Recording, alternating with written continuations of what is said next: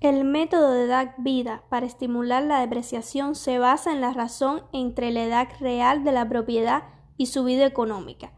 La edad real es la edad indicada por la condición y la utilidad de una estructura.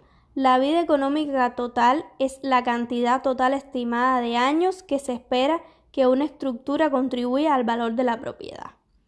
El método de actualización de ingresos obtiene un valor aproximado en base a lo que valen en el presente los ingresos futuros de la propiedad en cuestión.